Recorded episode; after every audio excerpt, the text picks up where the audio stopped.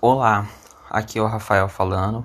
Bom, o treinamento funcional surgiu há muito tempo, embora não fosse chamado assim na época e não fosse utilizado como treinamento.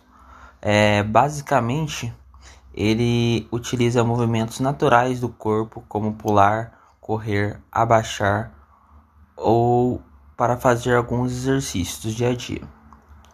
Historiadores estimam que os atletas da Grécia antiga desenvolviam treinos para melhorar sua performance, sua performance nos jogos da época, os Jogos Olímpicos, que penduram até hoje, ou seja, que existem até hoje.